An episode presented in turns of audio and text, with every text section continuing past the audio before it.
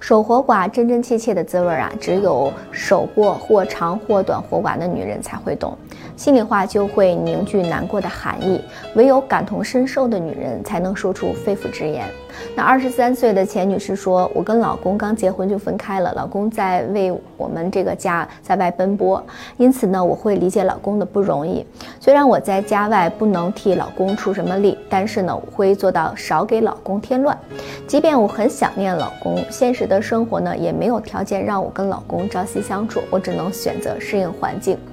老公离家跟我阔别的期间呢，我就会耐得住寂寞。我相信会苦尽甘来。等到我老公找到离家近的工作呢，我跟老公就能够团聚。在现阶段的分别期间，我就会做到以及做好家里面的琐事儿。既会把家务收拾得好，又会把公婆伺候好。守活寡的日子，即便再煎熬，只要有希望，我也就会有盼头。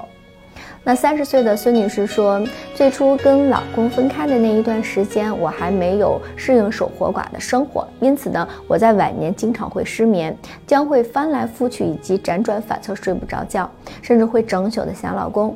伴随着我跟老公经历的时间长的分开呢，我逐渐的适应了一个人的生活，况且在白天有公婆以及儿女的陪伴，我不仅已经知足，而且已经心满意足。现在我虽然偶尔会想老公，但是已经没有最初那般强烈。外加现在如今的通信发达，只要我跟老公同时拥有空闲的时间，我们就可以随时随地的联系。嘱咐老公在外面好好工作，家里面一切由我照应。因此呀，不要担心之类的，相思的苦呢就会大幅度的缓解。